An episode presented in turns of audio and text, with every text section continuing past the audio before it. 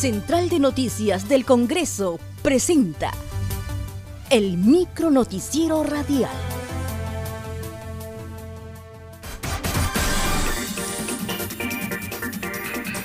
¿Cómo están? Les saluda Margot Manrique. Hoy es lunes 3 de febrero y a continuación las principales noticias del Congreso de la República.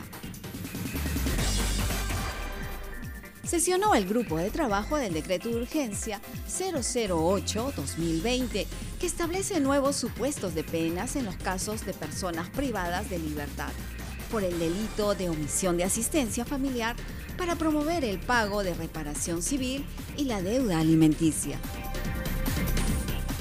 Su coordinadora, Gladys Andrade, indicó que la norma busca que aquellos internos que cumplan con las obligaciones alimenticias se les conceda su libertad, con el fin de disminuir la carga en los penales.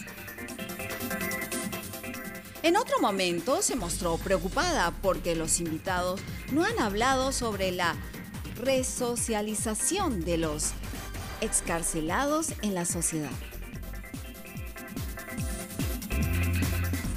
Lo que está buscando este DU es que aquellos que cumplan con su eh, obligación, que dejaron pendiente alimenticia para estos, eh, para sus hijos, al ponerse al día con el pago, y también la reparación este, civil sea automática su salida ya del centro penitenciario. ¿no? Lo que se está buscando es este, descongestionarlo con tanta carga eh, procesal que tienen, pero sin embargo no se está hablando claramente del tema de resocialización, ¿no? de que ellos en realidad eh, tomen conciencia y que se lleguen a resocializar a la sociedad y puedan pues evitar de que tengan que nuevamente regresar. Ahí sí se está poniendo un candado, lo ha manifestado el Ministerio de Justicia, que si ellos llegan a volver a delinquir ya no van a tener ni un beneficio penitenciario, ¿no? Pero es un tema que estamos hablando de un porcentaje de un 3% de aquellos que están privados de su libertad pero ya técnicamente, de acuerdo al Código Procesal Penal, eh, tengamos que regirnos también y ver qué recomendaciones nosotros vamos a dejar al nuevo Congreso.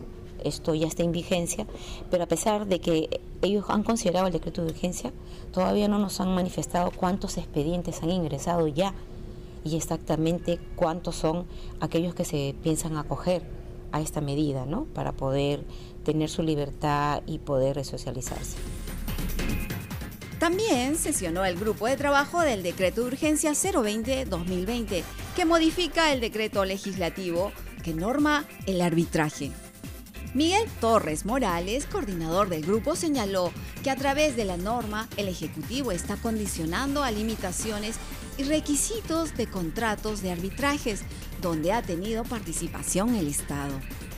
Manifestó que en la siguiente sesión se recibirá la opinión del Ministerio de Justicia, Contraloría de la República y los centros de arbitraje para que expliquen los alcances de la misma.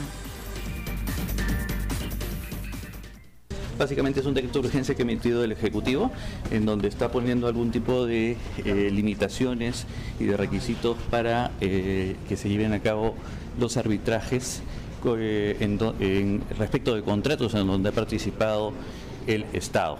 ¿no? Lo que vamos a hacer en la siguiente sesión es eh, recibir la, eh, la opinión del Ministerio de Justicia, de la Contraloría, eh, quienes habrían sido los más interesados porque una norma de este estilo se haya aprobado.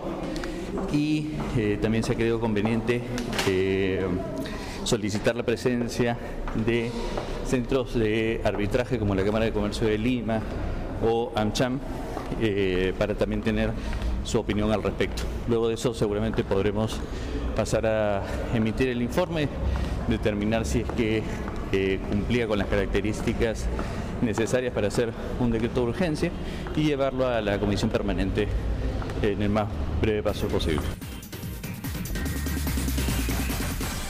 Tras el cierre del Parlamento, el ex oficial mayor César Delgado Gembes explicó que debido a la situación extraordinaria y regular en la que se encuentra el Congreso de la República, la fecha que ingresarán los nuevos congresistas electos dependerá de ciertas contingencias, como la proclamación de los candidatos por parte del Jurado Nacional de Elecciones y la entrega de sus credenciales para que se instale la próxima mesa directiva 2020-2021.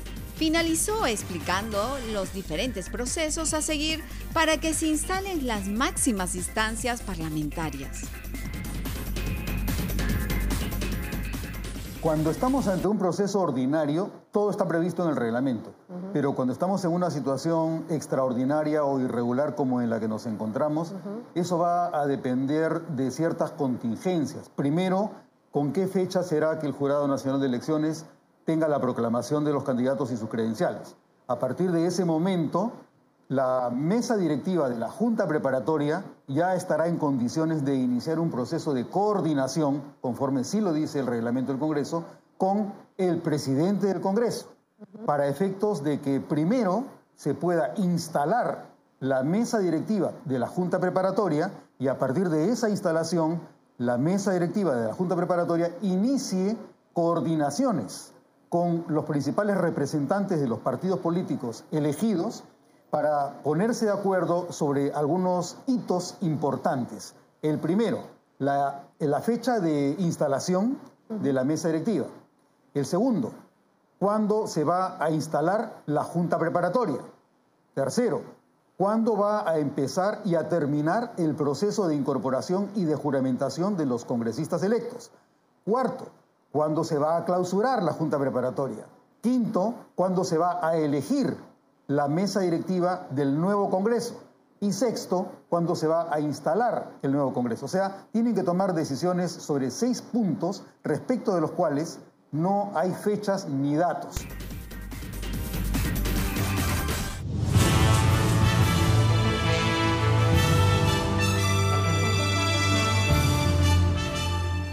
Hasta aquí, el micro noticiero radial de la Central de Noticias del Congreso. Una producción de la Oficina de Comunicaciones. Visita nuestras redes sociales y página web www.congreso.gov.pe.